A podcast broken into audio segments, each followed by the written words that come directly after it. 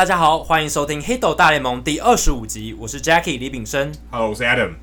首先一开始还是先介绍一下我们节目，《Hito 大联盟》是讨论大联盟当周时事话题或热门主题的节目，尤其是那些台湾主流媒体比较少讨论，或者是后续比较少继续追踪的一些报道，和大家做分享跟交流。那如果现在有机会的话，我们也会邀请一些在台湾熟知大联盟的记者、专家、球迷。甚至主播一起来上节目畅聊不同的棒球观点。那如果大家喜欢我们节目的话，欢迎上 FB 社团搜寻 Hito 大联盟讨论区 H I T O 大联盟讨论区，加入这个社团就可以跟我和 Adam 以及呃上过我们节目的来宾、其他听众一起讨论棒球。那如果你是 iOS 或 Android 的使用者的话，呃都可以找到订阅的方式。那详情你可以上我们的官方网站 hito mlb.com h i t o m l b dot com，上面有详细的解说订阅的方式。我们也鼓励大家，希望可以在我们的 iTunes 的 Podcast 或者 Stitcher 上面呢，呃，帮我们留下一些评分，还有一些回馈，让我们能够继续进步。好，那节目开始之前呢，我们先想先想分享一下，就是呃，曾公呃，在听完我们上一集的节目之后，跟我们私底下分享一些补充内容，就是我们上一集有聊到呃。大联盟在海外市场的这个拓展，有在海外举行例行赛的部分，日职没有。对，我们那时候讲说，好像日职印象中没有什么在海外举办例行赛的东西。对，但是曾公跟我们分享说，其实，在二零零二年的时候，大荣鹰和欧力士其实有来台湾做比赛，打过例行赛，而且那场是曾公当球评，没错，引起很大的热潮。所以在这边补充给大家。那 Adam，呃，还有要补充一些刊刊物的部分。呃，我们之前在前一前两集。然后讨论到呃，Rich Hill 那一场的比赛的时候，大家记得完全比赛被打破那一场。对，我们讲到 Logan Forsythe，嗯，那这是我们口误讲错了。嗯，Forsythe 其实是不是透过自由球员签来的，而是透过交易来的。他和光芒队交易来，就是道奇队送出了 Jose De Leon 到到到光芒队。嗯，那我们很感谢在社团里面的张仁宇这位这位听众来给我们指导。嗯、那另外还有一个是呃，我们讲到。Hillsboro Hops，对，我们是当时讲到是水手队的农场，其实不是，因为它只是离水手队很近，因为它在波特兰，嗯，呃，近郊，嗯，但事实上它是响尾蛇队的农场，EA 农场。那我们感谢澳门的这位朋友，可是我们不太能 不太清楚你的名字发音要怎么念，所以我们就是澳门的朋友给我们告诉我们说，啊，这其实是响尾蛇队的农场。对，另外呢，Jason Jason 出猪这位听众呢，他发现我们念龙哥哦。Evan Longoria 的名字念错了，因为其实，在台湾主播很多那念 Evan Longoria，嗯，其实错了，是 Evan，对，Evan，E V A N，Evan，啊，这边大家记得一下，如果大家以后听错的话呢，记得把这个口误改正过来。好，也非常谢谢这三位听众给我们的指教，我们真的很开心，因为其实我们做这个节目，我们就很希望得到大家的回馈，就算是错误也没有关系，因为我们我们也会犯错，我们这辈子就会记得了，对不对？这其实是好的，就我们希望。我们提出我们的观点，提出我们的想法。那如果你有不同的观点、不同的想法，跟我们交流，这其实是我们做节目最大的宗旨。对，能有回馈是我们进步的最大的动力。好，那言归正传，今天讲呃的大来宾时间，我们邀请到了一个算是响尾蛇的专家。为什么？因为最近响尾蛇真的是锐不可挡，十几十三连胜。虽然今天终止录音，这天终止了，但是十三连胜，而且很少同区劲旅道奇多达两次，等于是六胜。然后呢？J.D. Martinez 才敲出四四连轰，单场四响炮。最近话题真的很多。对，最近话题很多，所以我们今天特别邀请到了运动世界的专栏作家，同时也是脸书社团蛇蛇战报的版主。呃，他在运动世界笔名叫 R.U.P，那他本名叫陈怡人。那我们今天请到怡人来跟我们聊响尾响尾蛇本季战绩大跃进的原因，投手群 Robbie Ray、Zack Greinke、Archie Bradley 他们进步的关键，牛棚的重要人物。以及，因为怡人他本身也是红袜迷，所以我们也聊了红袜本周用电子产品偷暗号的事件。最后，最后还有怡人他非常特别的追踪观察比赛的方式。这点大家一定要继续收听。没错，好，那接下来话不多说，马上进入我们的大来宾时间吧。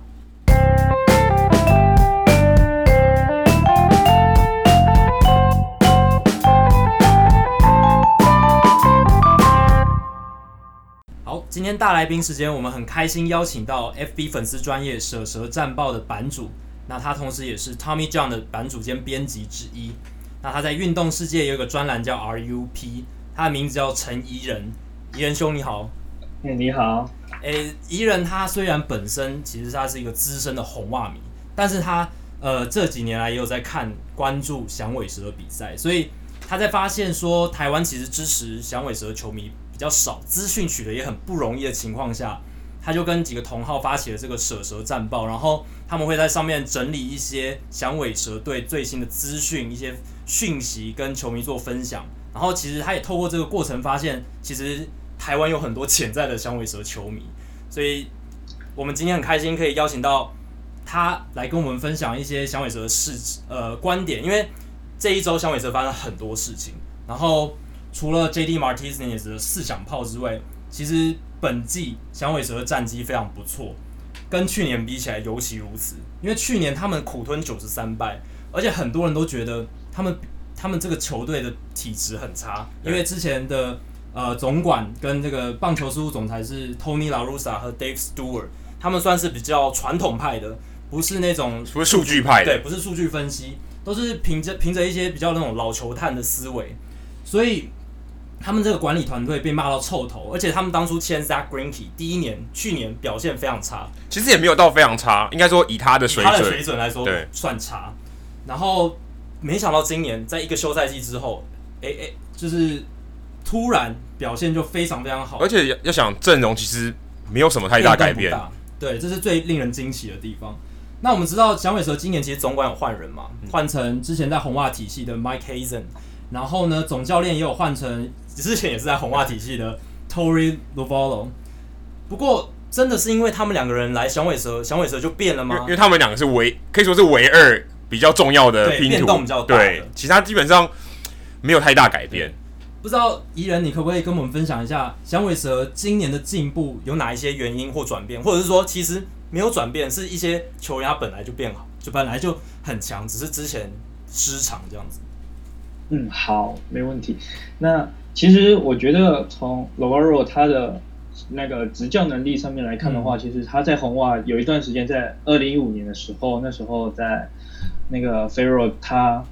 癌癌症吧，我记得对对对，癌症没错，对对对，去开刀的时候，那时候红袜战绩其实不是很理想，我记得那时候是四乘三九左右，嗯，然后他代班那一段时间还一度打出六连胜，然后把战绩整个拉到六乘三六。那时候其实就蛮多红袜的球迷就在讨论说，是不是应该把 Farrell fire 掉，扶正 Lovullo。对对对对，那很可也不能说很可惜，就是其实蛮多红袜球迷蛮失望，就是 Farrell 他后来回来，然后就继续担任总教练。嗯、那其实他在去年跟今年还是带出红袜不错的战绩。那当然就香尾蛇在要换总教练的时候，先是挖角红袜的那个 Hazen 来当那个。GM 嘛，那他同时也就把 Lavaro 挖过来，响尾蛇当总教练。嗯、那其实我觉得他的执教功力在红袜的时候就还蛮明显，就是确实是蛮有他的水准在。嗯，所以他在用兵调度上面，虽然说他跟 Farrell 蛮像的一点是他们都很喜欢偷局数，嗯，对，但是他在调调度上面就会让人家觉得他其实跟之前。比起来，响尾蛇过往的整个调度还有用人上面，其实差蛮多的。然后，当然他也有他的盲点在，包括就是他刚刚我提到的投局数嘛，或者是他不会去看对手可能是左投还是右投来安排打线，而是就是他想让谁轮休就让谁轮休，这是他比较也不能说固执，就是他比较特别的地方。特色。那对他的特色，但是很。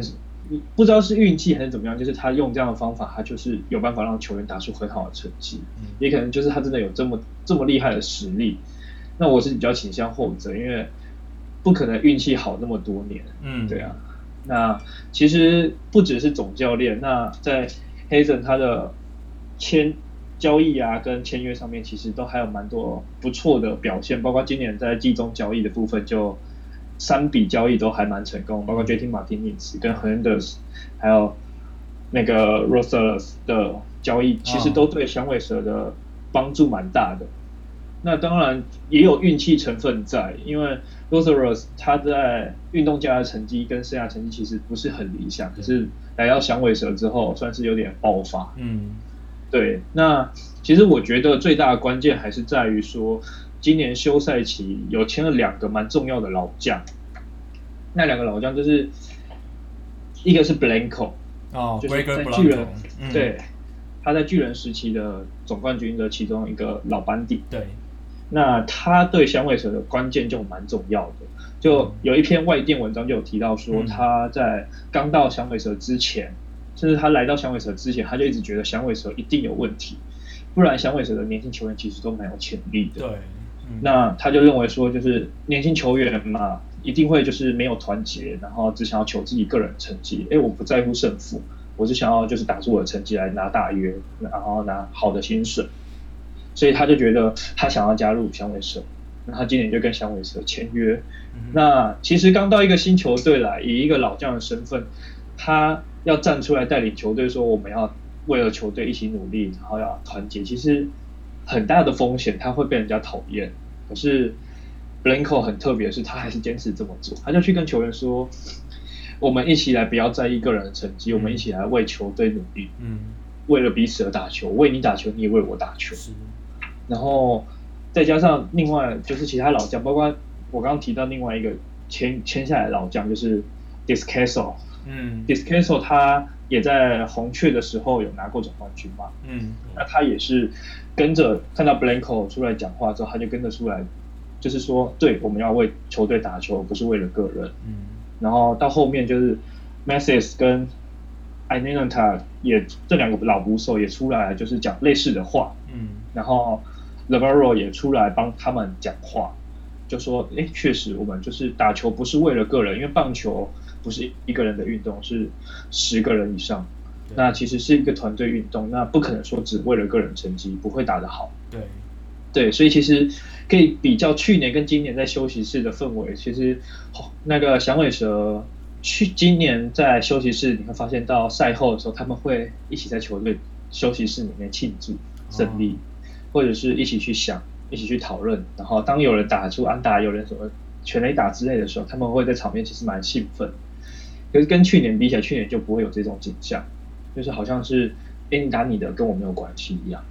休息室的化学效应很好。对，我觉得这一点其实对响尾蛇真的蛮重要的。嗯，大家知道说，反正我就是交给我的队友，而不是我为了我自己在拼。嗯，我是相信队友的。那其实当队友彼此互相信任的时候，棒球这种运动就是，尤其是投手信任守备员，嗯、那守备员彼此之间信任是打线，相信后面一棒，我我我上垒被保送了没关系，后面会保送回来，就其实会让整个打线串联，然后投手也投得更有信心，对球队都是一个正正向的帮助。提到说化学效应，可我觉得这个这个观点真的蛮对的，因为。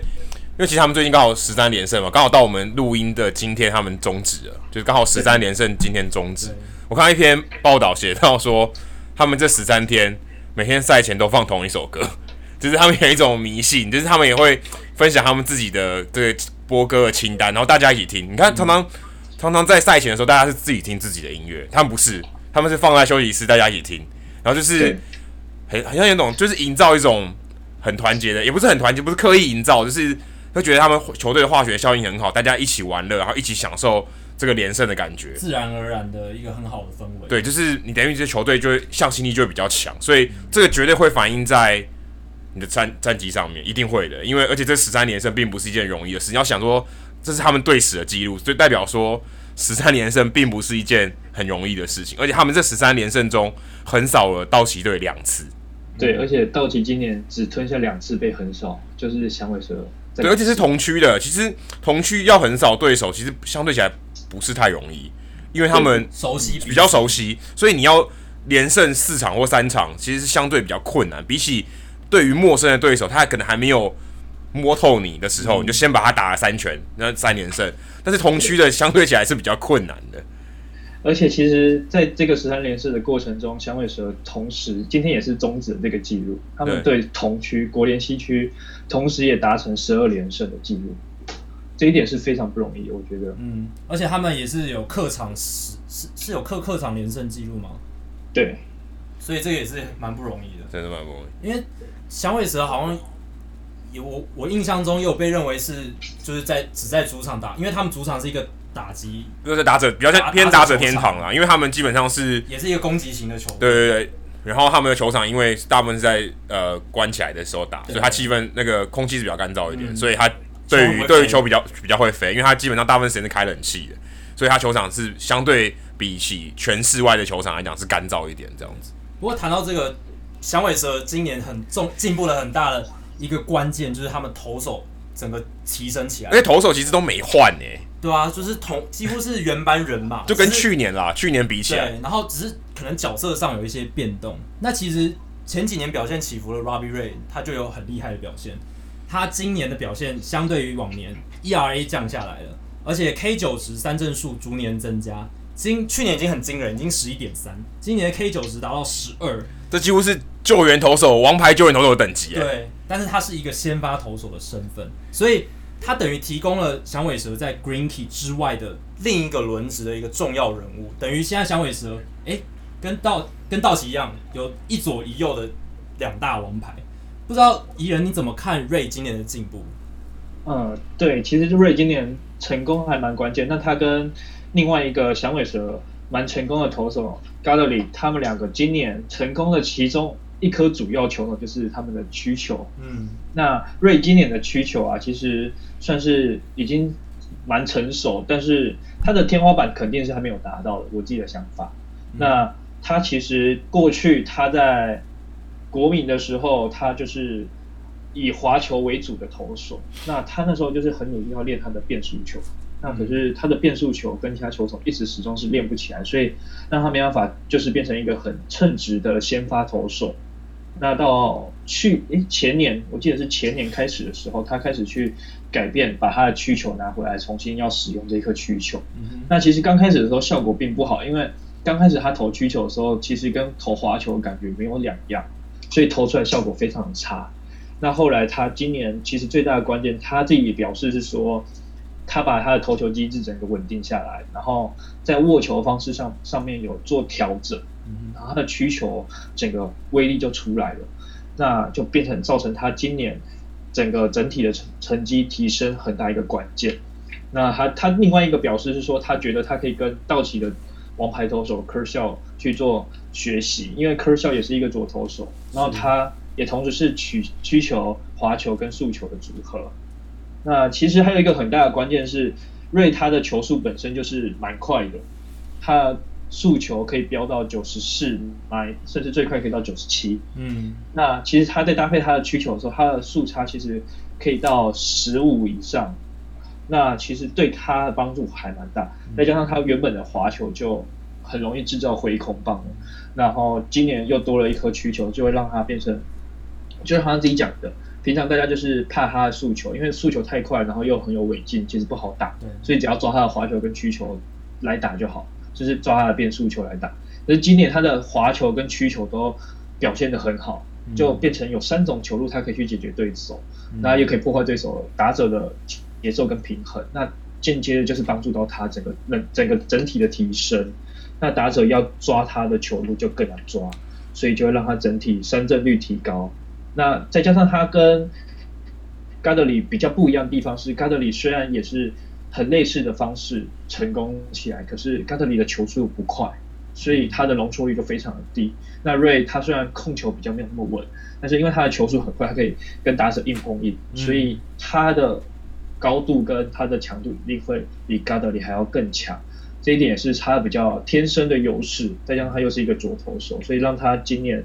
就整体。光这三个球路就可以让打者的打击率都，这三个球路我有特别看了一下，他的打被打击率都没有超过两成一以上。哇，压制力其实蛮好的，非常有压制力的球路。我看我看了一下他的伸卡球跟变速球就还蛮惨的。我看了一下去年的投球的配球的策略，他其实在去年的时候还有将近百分之七十都是他的速球。对，七十是非常高的比例，基本上是因为是接近后援投手的这种使用的，所以他基本上很好猜。嗯，所以他他今年他降到只剩六十，所以他大部分的球都跑去哪了？跑去变成曲球了。他曲球，人提到对，刚刚他的曲球使用率原本从去年只有百分之五点三，等于是一个 show me pitch，只是给你看一看的而已。但现在是变成是二十二点一，已经变成他最主要球种，仰赖的变化，甚至超过他原本的滑球的使用比例。他原本滑球大概十八趴，今现在大概十六点七，所以还差不多。可是他的需求大幅的提升，提升了四倍左右。嗯，就代表他在使用他的需求上面，变成他最主要的武器。来，就像就像科小一样了，科科小的需求也是算是很厉害的，算是联盟数一数二的，变成他是他最重要对付打者的一个武器，搭配他的。直球，然后他速球非常快，所以搭配他一个这样速差很大的变化球，对他来讲是非常有利的。对，其实曲球真的是他今年成功很大一个关键，也是他刚刚讲的，他就是我刚刚有提到，他今年就是以科肖为学习的对象，所以他也整体提升他的曲球使用。那加上他曲球又已经成气候，所以对他的帮助很大。在用速球跟曲球两个球，他可以抢到蛮多好球数，对他就是。在投球上面可以更节省他的投球数，也更成功，嗯，就变成很大一个关键。那谈到响尾蛇的先发投手，我想岔开一个话题，是想谈到就是好像已经被大家遗忘的 Shelby Miller，因为 Shelby Miller 其实是去年就是他们有交透过一个很多交那个新秀的交易把他把 Swanson 交易走了，对，把他们的头号新秀交易出去，换到这个 Shelby Miller，但是 Shelby Miller 大家知道来到响尾蛇之后表现的。并不理想，而且受伤的情况非常的严重。那不知道宜人可不可以跟我们分享一下 Miller 最近的状况怎么样？那他未来在响尾蛇会有怎么样的一个定位呢？Shelby Miller 他其实今年应该是不会归队，嗯，那就是他今年就是在季初的时候有投了四场，那其实表现还是不是很理想，嗯，可是原则上明年，因为毕竟他就是当初花了这么多。头号头号新秀，然后又花了这么多新秀，好潜力新秀去交易来的一个好投手，所以原则上响尾蛇给他基本定位还是会把他摆在一个先发投手的位置，嗯，但是能不能成为前三号投手就变成很大一个关键，因为他的水准能不能回到在当初在勇士时期的那种实力，其实对他未来能在响尾蛇。待到什么样的位置会是一个很大的关键，但是如果他明年还是归队之后跟过往的状况差不多，那基本上我觉得他可能被交易掉或被释出的几率就会提升，或者是转任像今年响尾蛇另外一个当初很有潜力的投手，就是 Archie Bradley 一样转任牛棚的机会也蛮高的，说不定会在牛棚找到他另外一个生涯另外一侧也不一定。啊，台湾牛棚其实刚好响尾蛇今年的牛棚也算是，我觉得是一个蛮不错的话题，因为它蛮摇摆的啦，它蛮摇摆，它其实不是很稳定。如果你真的认真去看它的数据的话，其实响尾蛇队的牛棚并不是一个季后赛球队这么整一个一个很坚强的牛棚的阵容。可是他之所以这个球队有能够成功，能够在最近打破打出一波好的成绩，也要归功于牛棚，因为他牛棚也代表他稳住了。对。那刚好，怡恩最近有写在《运动世界》发表一篇文章，刚好就谈到了响尾蛇队的牛棚，也谈到了 Archie Bradley。Bradley 其实他算是一个，我觉得算是今年响尾蛇队牛棚里面一个特非常特别、具有代表性的人物，算是大惊奇了。对，算一个大惊奇，因为他在他之所以他以前被算寄予厚望的一个大大物新秀，可以认为他甚至是一二号先发的投手，但他玩他投了两年，几乎投不出任何成绩，失望，非常非常差，防御率超过五，对。几乎是被打爆了。那他今年可能响尾蛇队，我我不确定他们看到了什么，嗯、让他转任牛棚，最让他做这个决定，就投出非常好的成绩。那他也带带领这个牛棚，让他防御率从去年全联盟倒数第四，高达四点九四的防御率，这个防御率相当惊人。到今年大概只有三点七，等于降了一点二分左右。那这个这个转变，我相信跟 Bradley 很有关系。那不知道宜仁你怎么看？这 Bradley 啊，还有响尾蛇队的牛棚到底进步在哪里？因为其实你看，他们守守护神是 Ronnie，坦白说，Ronnie 不是一个让人很很惊奇，他就是有一个一定的分数，但是他并不是让你觉得很惊奇的一个球员，所以他有时候会爆掉。对他，他就是稍微不稳定一点，但是他没有让你觉得惊奇的、啊。嗯、所以除了他以外，响尾蛇队还有 Bradley，还有其他的牛棚的投手，到底为这个今年做了什么改变？好，其实 Bradley 他今年转任牛棚，我觉得教练团最大的考量在于他先发的时候，他的控球其实蛮不稳定，因为他就是本身 stuff 是还不错，可是当然他的球路就是三种球路其实并不是很稳定，而且加上他的球速在先发的时候其实比较没有那么快的，那保送率偏高的状况下，那教练团通常都会考虑说，那我是不是让你转任牛棚，然后你就拿你的速球去跟打者硬刚。那他转任牛棚之后，确实就收到教练团想要看的成效。那他球速整整提升了三三个，就是球速瞬间从我记得是九十四吧，提升到九十七，提升了非常多。那其实对他的帮助是蛮大的。嗯、再加上他今年的变速球，他尾劲整个提升蛮多的。然后他的又多开发出了一个 cutter，对他其实在牛棚的帮助是蛮大。然后，其实你从他的保送上面可以看出，他今年进步很大的一点就是他的保送，就是过往他 BB 九的数据高达四到五左右，但是他今年的 BB 九却降到只有二左右，所以其实对他是一个蛮大的进步，那也成为他今年成功的一个很大的关键。那其实最大的关键，我就是我刚刚提到他。不再像过去，就是我要想怎么配球，我要想怎么去解决打者，然后来拉长我的投球局数，而是我直接跟上来就跟你硬拼，嗯，让让你打没关系。可是这样的情况下，让他的保送率就整个降低，因为他是一个有办法投好球，可是没办法把球控在边边角角的投手。OK，所以这一点对他来讲，就是转任牛棚就变成对他帮助还蛮大。那响尾蛇牛棚部分其实蛮多类似这样的，就是我可能有部分就是有缺。也不能说缺陷，就是部分的弱点。例如说，可能就是球速不够快啊，或者是没有第三球种，没有控球，或者是他的球种的 stuff 不够好，所以就转任牛棚来当牛棚用。这一点我在我的文章里面是有提到这一点的。嗯、那 Ronnie 的部分，他今年其实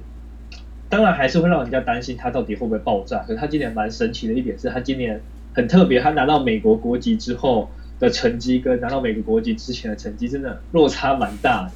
这一点是不知道是他比较喜欢当美国人还是怎么样。Uh huh. 就是他今年拿到美国国籍之后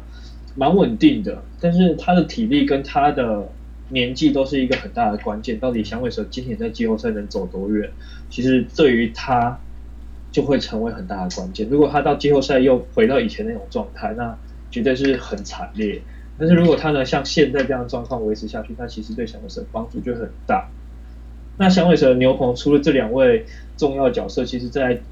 七三一大限之前，其实是没什么人可以用的。嗯，所以那时候响尾蛇一定是迫切需要补强牛棚，所以就跟天使交易了 David Hernandez，对，交易回来补强。这个老朋友就回到了响尾蛇。嗯，那 Hernandez 今年真的非常的夸张，他今年到响尾蛇之后一次保送都没有。然后他整年度也仅仅只有八次的保送，所以对响尾蛇来讲算是一个蛮重要的补强，就是有八九局两个重要的牛棚之后，又再多了一个第七局的牛棚，其实对响尾蛇未来要打季后赛其实会是很大的一个帮助。是那当然今年叫刚刚我提到那个 Labero，他今年很喜欢偷局数，那他偷局数的状况下，其实让牛棚其实今年。总共响尾蛇只投了四百二十三点二局，所以是联盟倒数第三的成绩。那其实对于要在球季这个时间点，大家都是牛棚一定会比较偏，就是疲劳的状态下。这样的情况下，其实这个时候牛棚他们体力是相对比别的球队还要更更多一点，所以更好去应付这个时间点的体力疲劳状态。那要走要打季后赛等等，都会对球队有更大的帮助。所以这一点其实也是蛮大一个关键的。嗯，我刚刚想，我刚刚听到你分享 Rodney 那一段，我想大概是可能是在得到美国国籍之前，心里非常忐忑吧，所以表现影响到场上的表现。而且他今年已经满四十岁了，所以这个年纪也是真的非常大。但是谈到响尾蛇，我想很多球迷很好奇一个点，我想再绕回先发投手的部分，就是 Zach Greinke 他去年的传统数据。还有 FIP 投手独立指数其实都不是很理想诶，都破四。嗯，那今年的话，它整个数据整个变得非常好，呃，胜投蛮蛮多的，这个是比较传统的数据。但是它的三振数 K 九值从去年七点六升到今年的九点七，而且保送也下降了。不知道宜人你怎么分析说，呃，Zack Greinke 他今年的转变是什么？还是去年就是受到受受伤的影响吗？其实我觉得跟伤势一定有一点多少的关系。那他今年其实最大的关键在于他的滑球，嗯、他今年滑球整体来讲算是跟比较像是他在道奇时期，甚至他巅峰时期的状态。嗯、那滑球今年制造的挥空整整上升的量，其实是非常可观的。如果从挥空球数来看的话，我记得是翻倍，几乎是翻倍的状态。那他的滑球复活的情况下，再加上另外一个是他。在道奇时期不稳定的需求，嗯哼，就是从道奇时期之后就一直不稳定的需求，今年不知道为什么突然状况回到巅峰时期那种很强的状态。这两点其实这两个球路其实对他帮助还蛮大。然后他今年在响尾蛇主场也是，就是有点像是开外挂一样，在主场蛮强的，嗯，所以他今年主场的成绩是非常优异。上半季的时候是一场败投都没有吞过，哇，然后到到下半季才吞了第一场败，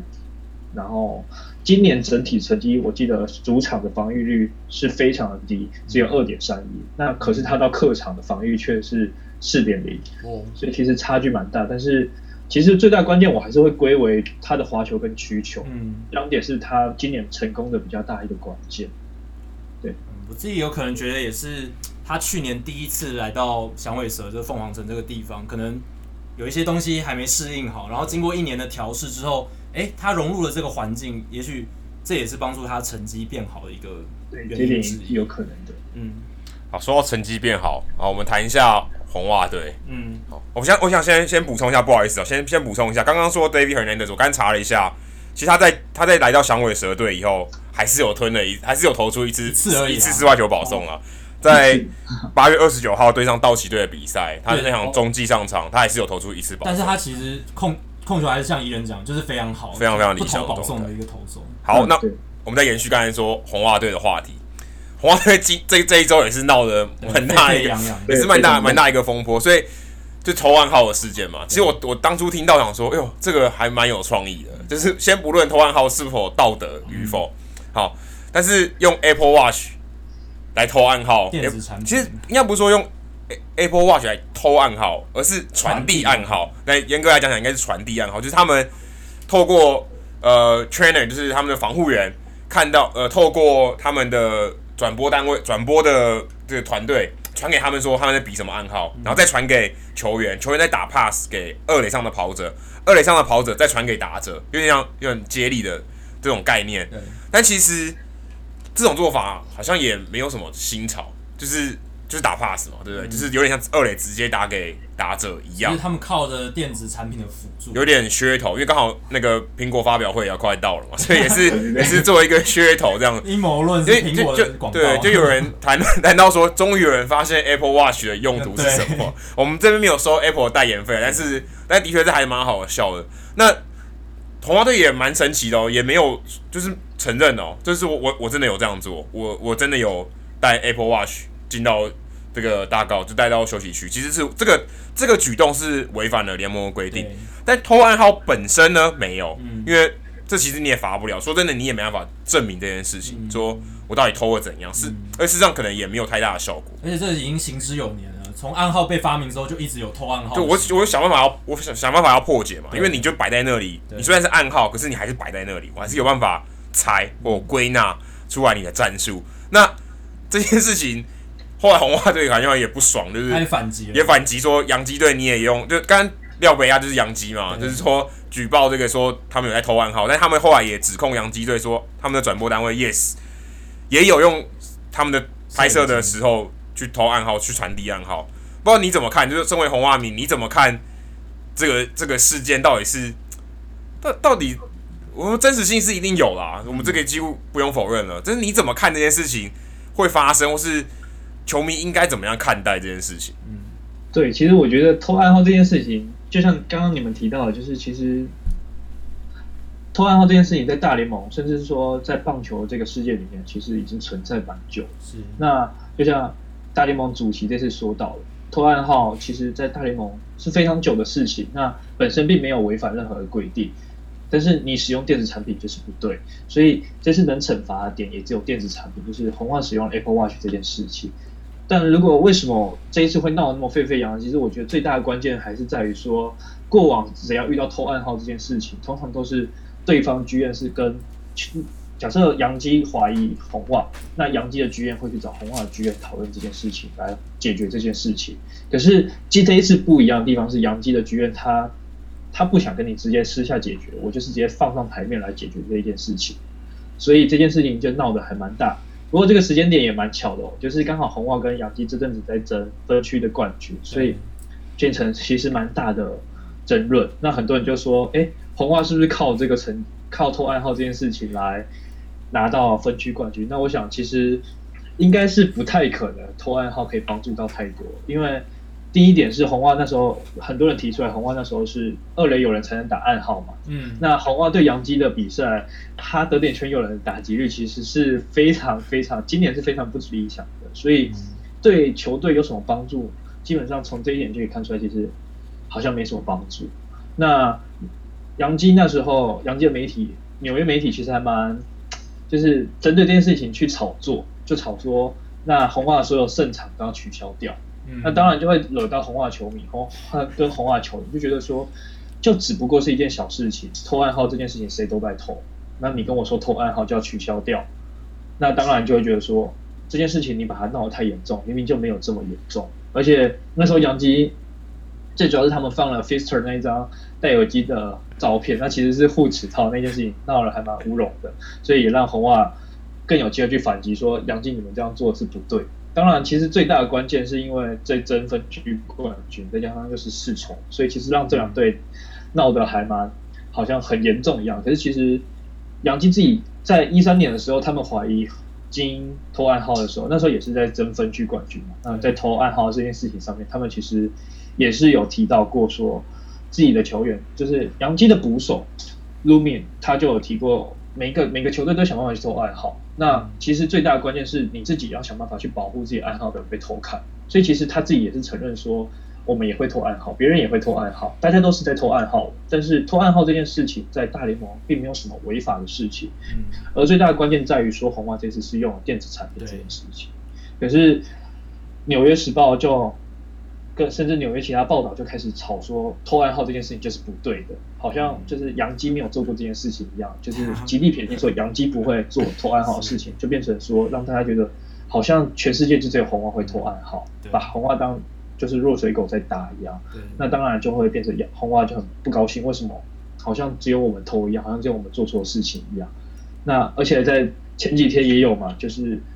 我记得是运动家跟天使，运动对运动家跟天使也是因为偷暗号的事情，而且还被驱逐出场。Chapman 对，今年也发生过道奇跟教士偷暗号的事情，然后在中华职棒也有发生过，所以其实这件事情真的是蛮常见的，所以没有必要扯到说同单指一支球队这样做是不对，甚至是取消胜投，像大联盟主席说的，对，这个不可能是取消胜投，取消胜场数，那就是单纯以用电子产品这件事情去做处罚。所以我觉得球迷的反应反而还是比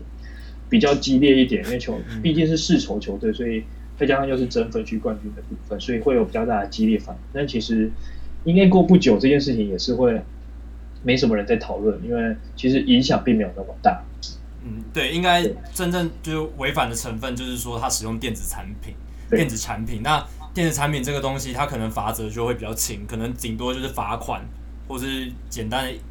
一点点竞赛之类的，可能不会像就像刚刚怡人提到媒体炒作这么严重。那其实 Adam 关于这种波士顿地区球队偷暗号的事情，其实不仅局限于棒球，要不要跟我们分享一下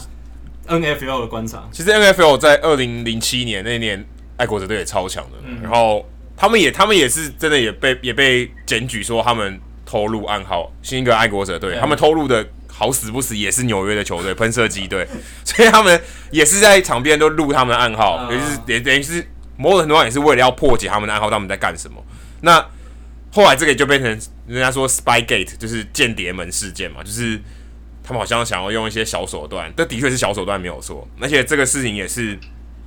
没有办法被否认的，事实上就是有这样做。那你做了这件事情能带来多少效益啊？这这我们真的就不知道。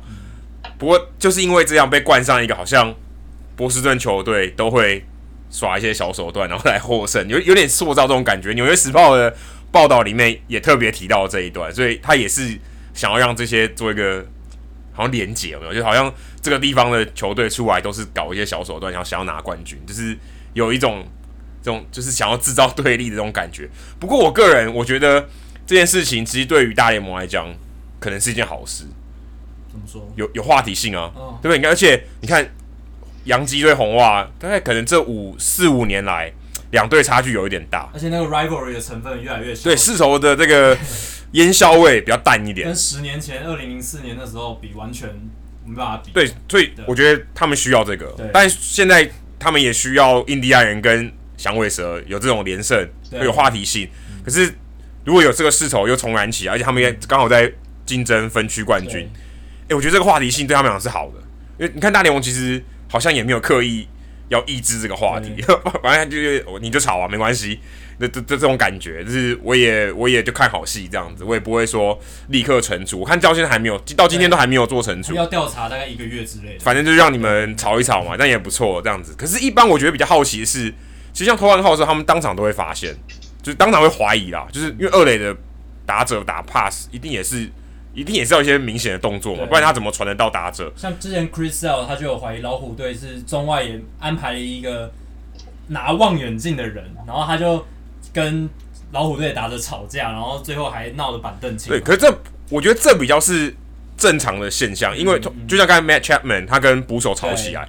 就是你当下就会发生一些事情，或是触身球直接丢过去，就是你干嘛，对不对？哎、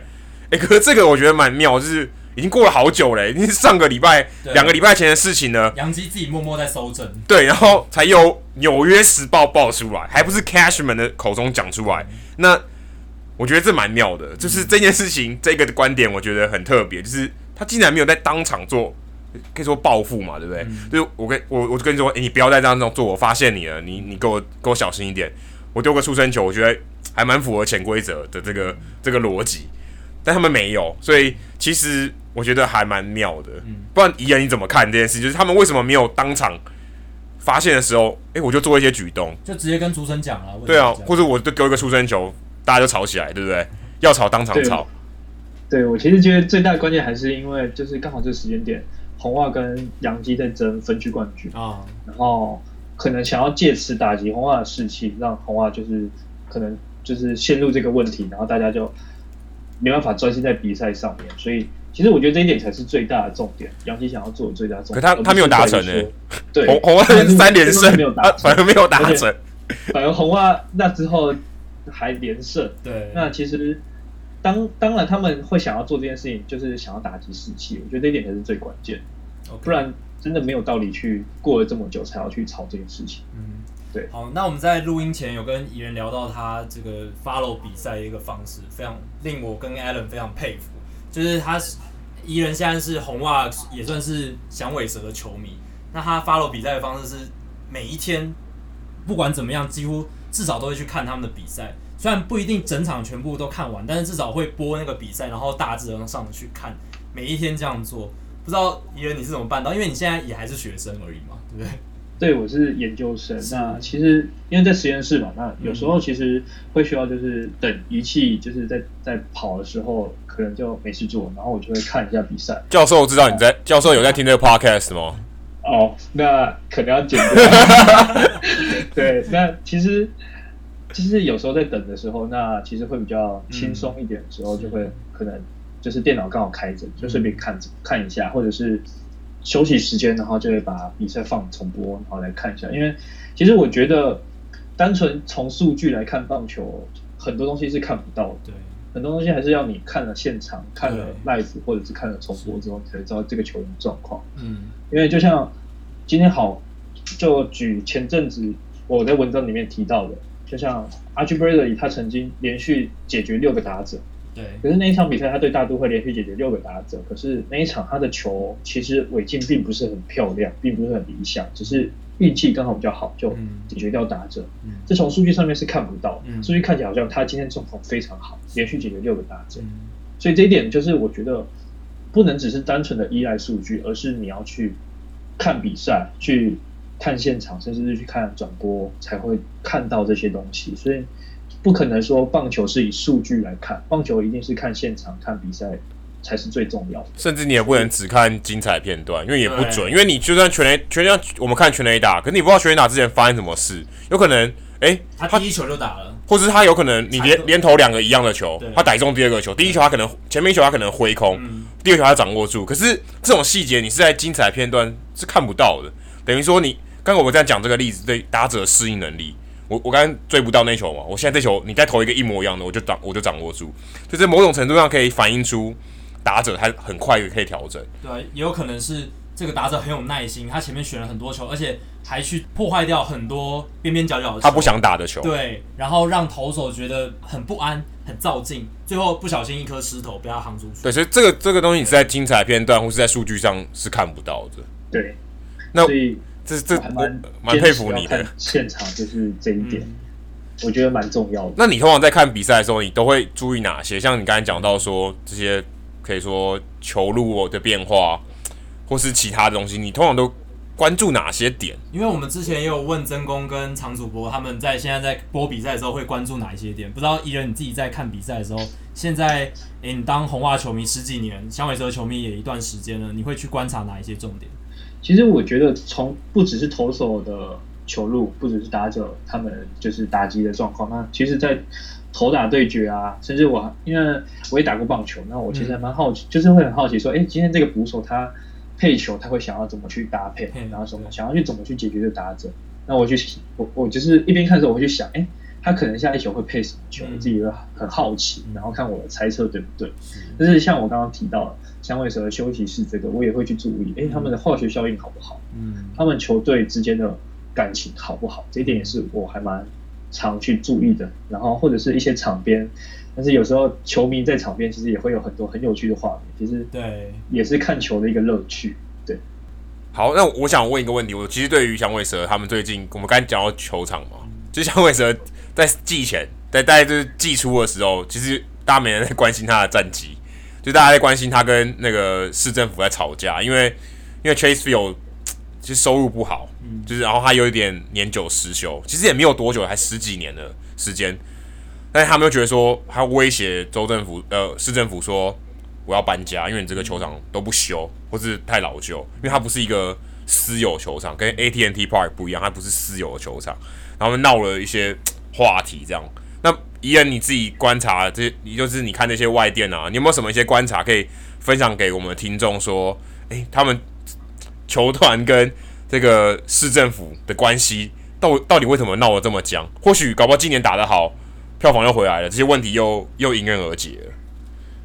其实我觉得球迷进场的很少，这一点是一个很大的关系，因为球团毕竟不可能是一个慈善事业嘛，它一定是要赚钱。嗯、那球迷进场很少，对于响尾蛇来讲，他就会很想要说，我想要增加球迷，我想要搬家收入。嗯、对，如果你没有办法让我增加收入，那我当然就是选择搬家，这是球团会想的第一件事情。那第二个其实是。球场真的是确实有一点问题，就是包括其实我看到那些外电，包括那些照片，就是只要一遇到下雨，甚至有时候根本不需要下雨，它的管路就会漏水，然后漏的还蛮严重，尤其是休息室，就是他们室内的休息室那些部分，球员休息室，然后都是对要用雨伞或者是用桶子去接，很严重的问题。对，其实蛮严重，所以那时候就响尾蛇还有人就是球迷吧，我记得是球迷，就很讽刺的故意写说。当初花了好几百万的美金去盖的这间球场，盖出来就是一个垃圾。那其实这一点上面也是看到说，球场真的是不是到底是只是片段？哎，他故意去找那些刚好漏水的画面，还是到底是怎样？当然，我们从外外面外就是从外行人来看是绝对看不出来到底事情真相是什么。但是我觉得这一点也可能是他要跟州政府抗议说，你再不去。贡献一点事情，或者是想办法帮我们，让我们球团可以多赚一点钱。对，那我们就走了。其实这一点也是有可能的。对，那我的想法还是比较偏向于钱的部分啊，毕竟球团嘛，还是想要赚钱。那最后最后一个问题，我想问宜人的是，你是红袜迷，也是响尾蛇迷。那今年其实红袜跟响尾蛇，一支美联，一支国联，其实他们有机会。如果季后赛打得好的话，是有机会在世界大赛碰头的。那不知道宜人，如果他们这个情况发生的话，你会支持哪一队？对，这个问题是，我也觉得蛮可能会发生的，因为红袜跟响尾蛇今年真的确实都表现还不错。对，可是毕竟我从零二年就看红袜比赛到现在，所以对红袜的感情还是比较深一点。Uh huh. 所以如果真的发生的话，我觉得还是会想要看到两边都表现得很好，可是最后红袜拿到总冠军吧。我自己的想法。去年毕竟感情比较深，啊、对，就像去年小熊跟印第安人。都表现很精彩，然后厮杀到最后一战才分出胜负，而且都跟红袜有点关系。对，Epstein 跟 Terry Francona 都是红袜出来的。对，响尾蛇也跟红袜其实蛮有对有有很大的渊源，这一切真的是都牵连在一起。好，那今天时间也差不多了，非常感谢怡人呃上我们节目跟我们分享这么多响尾蛇跟红袜的话题，谢谢怡人，谢谢。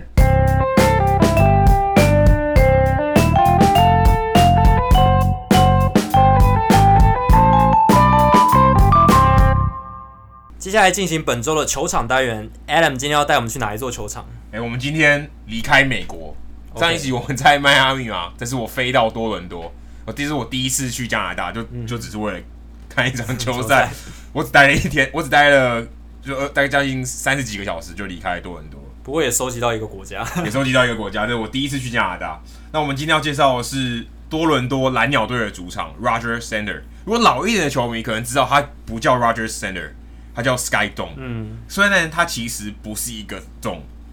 它因为 dome 通常讲的是巨蛋嘛，对就是屋顶是盖着的，嗯，可是事实上，Rogers Center 它它是呃北美第一座这个深开合式屋顶的球场，它一九八九年就已经有这座就已经有这样的科技了。这座丙生还没有出生。嗯，一九八九年，它就是北美第一座有开合屋顶的球场。是，美国第一座是什么？美国第一座就是我们刚刚提到的 Chase Field，它在一九九六年才盖好，所以它整整领先了七年之久。嗯，在加拿大就已经有这个科技了。不过呢，它有趣的是，它的开合屋顶它没有办法完全打开。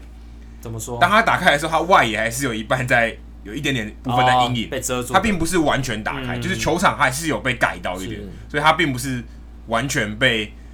怎么讲？就好像屋顶完全打开，它有留了一点点屋顶在这边，所以、嗯、其实蛮特别。那为什么还要屋顶？冬天冬天太冷，对，没有应该说春天太冷，冬天不打球。哦，对啊，对啊，对，春天太冷，初春的时候，他们四五月的时候是一定都会关起来，他们只有夏天，特别是夏天的五场的比赛是一定会开，晚场还未必哦，因为可能很会会偏凉，因为你知道。北国嘛，因为加拿大纬度比较高。哎、欸，对，其实还好。其实我发现多伦多离底特律比较近，嗯，所以它其实纬度并不算特别高，可能比波士顿还低一点点。不过也是算，也是会下雪北边，对，是很冷的地方了。那这个球场是真的很特别，而且它跟我们刚才讲到波士顿，它也是这个球场 Rogers Center 也在市中心，嗯，它旁边就是水族馆，哎，所以其实它是在一个非常热闹的地方，它就是在车站旁边而已。然后旁边是那个 CN Tower，就他们通讯的。电视台的这个 tower 是一个很高很高的塔，就盖在球场旁边，所以你去 Rogers Center，你一定会看到那个塔，那个塔根本就是球场的景色之一，就是你无法忽视。你在比赛的，如果你有看蓝鸟队的转播，你一定会看到那个 CN Tower，这是地标，嗯、所以你在那边一定会看到这个。嗯哼。另外呢，蓝鸟队我觉得最特别，所有球场都没有的东西，就是他们中外野有一个饭店。就是你可以从饭店房间直接看球赛，意思就是你如果是饭店的住客，哦、你可以不用买票，你可以看球。这个是棒球迷一个大梦想之一。如果你有如果你有机会，你要刚好到那天要住，你又想看球赛啊，那你就两个愿望一次满足，真的，你就住饭店就好了，因为你就看得到外野的比赛。不过这个饭店的名字相当难念，我们在节目中节目前我们研究了一下，rehearsal 好几次，这个这个字真的很难念。是 Renaissance，是文艺 Renaissance，嗯，都这个字真的，它是一个法文，对，文艺复兴的，嗯嗯。那台湾这边翻译成万丽酒店。那如果大家有兴趣的话，可以去查一下这个这个这个饭店。它总共可以看到，因为你知道饭店是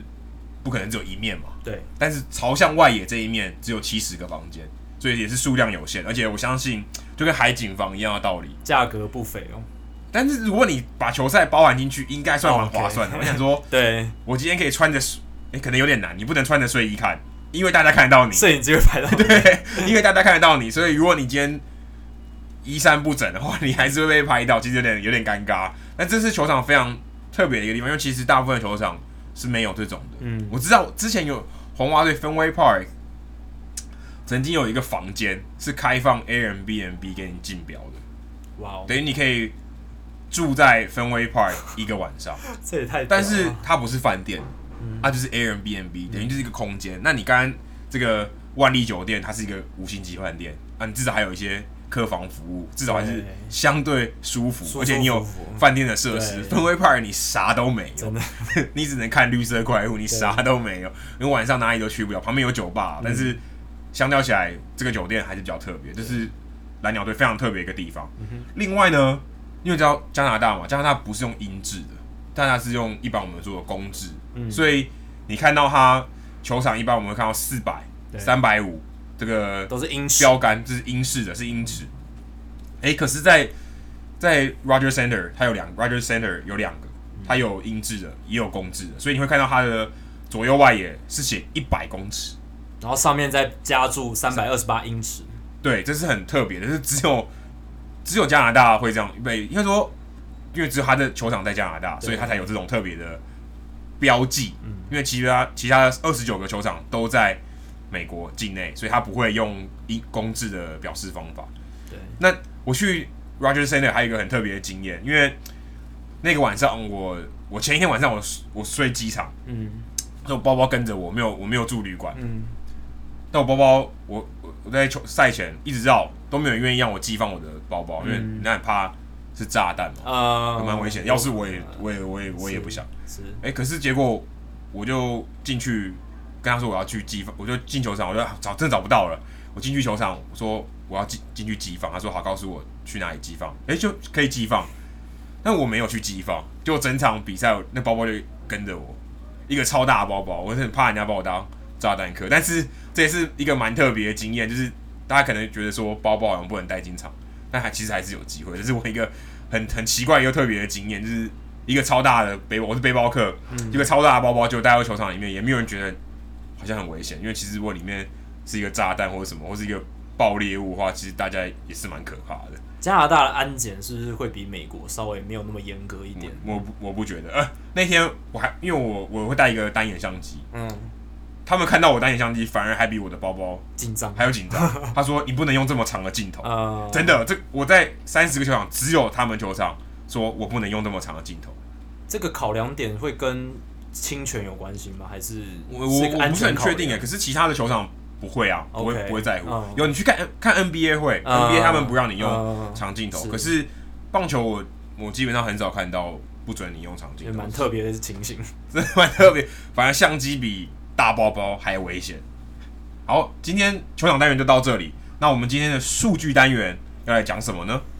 这个礼拜最大的新闻之一就是。J.D. Martinez 敲出单响四响炮，要知道这个东西可是比完全比赛还要稀有。难对，因为 Martinez 他仅仅是大联盟一百多年来史上第十八位完成这一项壮举的人。那其实今年非常特别，今年有两个人达成这一个壮举。前一个是 Scooter Gennett，呃，辛辛那提红人队的内野手。这个这个我觉得这个更惊奇。对，Gennett 跟 J.D. Martinez 这个比起来，Gennett 是太惊奇。对。那这是大联盟史上仅仅第二次同一年发生两个单场四响炮，前一次是二零零二年的 Shawn Green 跟 Mike Cameron，所以这个发生的几率真的是非常非常非常低。而且 JD Martinez 这一次的四响炮其实也非常不容易哦，因为他第一次打席其实是被三振，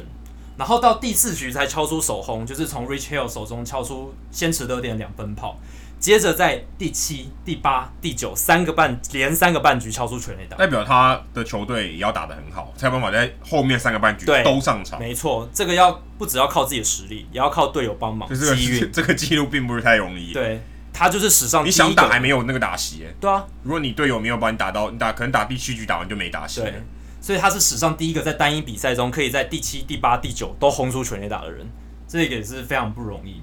而且呢，他这四支全垒打。距离都超过四百英尺，这更这更可怕。因为其实像之前 Gennett 有一轰好像是刚刚过标，就是刚过全垒打。他身材也是比较矮小。对，不过这 JD Martinez 这四支都是扎扎实实的，也可以看出他的挥棒的力量真的是非常可怕，而且真的是毫不侥幸。而且呃，球评有点出一点是，他这四支全垒打都是从不同的投手打出去，我觉得这个是最令令人佩服的地方。因为你今天可能先发投手，你看了第一次看过，然后第二次、第三次你可能比较熟，就比较容易打出全垒打。可是今天 JD Martinez 他是对四名不同的投手都敲出全垒打，因为那场响尾蛇被打，呃，道奇队被打爆，对，所以一直换，一直换，一直上来，对。但是你要考虑说，道奇队他其实他们那些牛棚的投手虽然近况不太好，就是自得分率膨胀，但其实他们都是球质优异，像 Josh Fields、Pedro Baez，他们都是球速随便一吹都是九十五英里以上的投手，所以 JD Martinez 能从这这么多优秀的投手中。轰出全垒打其实也是不容易，而且还有一个，我想要再分享一个有趣的是，Martinez 他那一场比赛一个人打的全垒打数四支，比道奇队那一天全队的安打数三支还要多。对，因为那天道奇队被玩疯了。对，因为那天的投手刚好是我们这一集有提到的 Robbie Ray。Robbie Ray，Robbie Ray 想十四 K，十四 K，但是没人在乎了。对，因为 JD Martinez 的表现完全把他的版面抢走。对。Ray 的光芒不在。对，不过那一场如果大家呃有有兴趣的话，可以去回顾一下 Ray 的投球表现，那也是相当精彩的，非常非常厉害。因为十四 K 也是他生涯的新高。十四 K 如果等于你玩头也 K 掉一半以上的人，但他没有玩头。对，因为就二十七个出局数，你十四 K 等于 K 掉一半的人。对，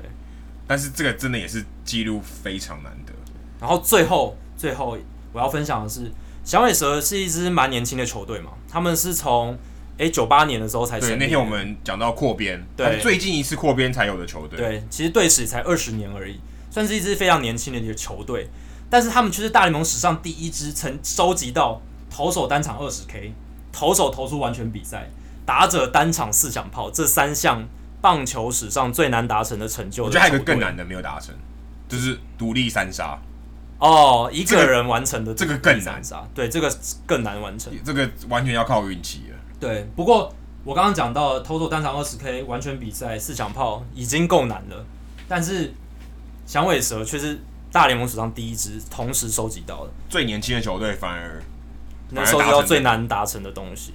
然后有趣的是，单场二十 K 跟完全比赛都是 Randy Johnson，所以如果当年 Randy Johnson 没有加盟响尾蛇的话，可能。他们不止不仅拿不到总冠军，也有很多记录会消失。而且 JD Martinez 也要被交易到响尾蛇。对，其实 JD Martinez 他这一个补强真的是神来一笔，加入之后不止弥补了响尾蛇攻击左投的一些缺失，然后还把整个士气带上。他加盟打到现在已经十八支全垒打了，比他之前在老虎累积还要多。他七月底才加入的，对啊，他一个多一个多月一点点，他就已经打成这样，非常厉害。等于他是。可以说是完全没有适应的问题，对，跟去年的 Jay Bruce 大不一样，完全不一样。Jay Bruce 去年从红人队那时候还打点王，嗯、国联打点王，交易到大都会队，为了要帮他们冲击季后赛，哇，他打得一塌糊涂，一塌糊涂。那是他生涯第一次转队，第一次离开辛辛那提，所以可能是也是啊。马丁内斯之前在太空人，对，对他有转队过的经验，对对对，他跟他跟他跟 Randy Johnson 一样，对，都是都是待过太空人的。不过。Martinez 有利的一方一点，呃，有有利的一点是，他是从诶、欸、老虎这个球场转队到亚亚利桑那这个球场，是对对打者是非常有利。不过他四轰不是在 Chase Field 啊，对啊，他去自从在 Dodger Stadium、欸。不过应该对于他维持打击手感有一定的帮助，因为像去年不是闹着玩，Jay Bruce 他是从打击天堂呃 Great American Ballpark 转队到。打者地狱，可以说打者地狱。以前全垒打墙还在更远的时候，现在已经好了一点。City Field，所以对很多因素啦都有影响，这也是很有趣的地方。不过现在 Jay Bruce 打其实也不错，对，在印第安人，他就被他又被交易，第二次转队就适应很好。对，他就嗯，等于现在他等于加盟了一支有竞争力的球队，非常有竞争力。现在印第安人队可以可以说是除了响尾蛇以外最火热的队伍。对，在美联算是近况最好，而且他们现在十五连胜，有机会挑战十六哦，十六了，已经有机会挑战二零零二年运动家队的二十连胜纪录，非常有可能。呃，我们蛮期待这件事情发生。其实下礼拜我们就会知道，下礼拜节目我们搞不好就是讨论印第安人队二十连胜，对，甚至更多。没错。好，今天的节目就到这里。大家如果喜欢我们的节目的话呢，千万别忘记上 Facebook 搜寻 Hito 大联盟讨论区，那你可以在那边跟我们的球评。主播还有我们各位听众，大家做交流。如果我们节目中有错的地方，就像刚刚我们节目一开始提到的，也很欢迎你给我们指正，非常非常欢迎指正。你的指教是我们进步的原动力。那我们非常希望大家可以呃给我们一些回馈这样子。那如果你是 iOS 或是 Android 的使用者的话，你也可以到我们刚刚提到我们的官网 hitomlb.com 这个网址去看，里面有告诉你怎么样订阅 Podcast。那如果你蛮喜欢我们节目的话，也希望你不吝啬的给我们留下在 iTunes 上面留下评价。好，今天的节目就到这里，非常谢谢大家，拜拜，拜拜。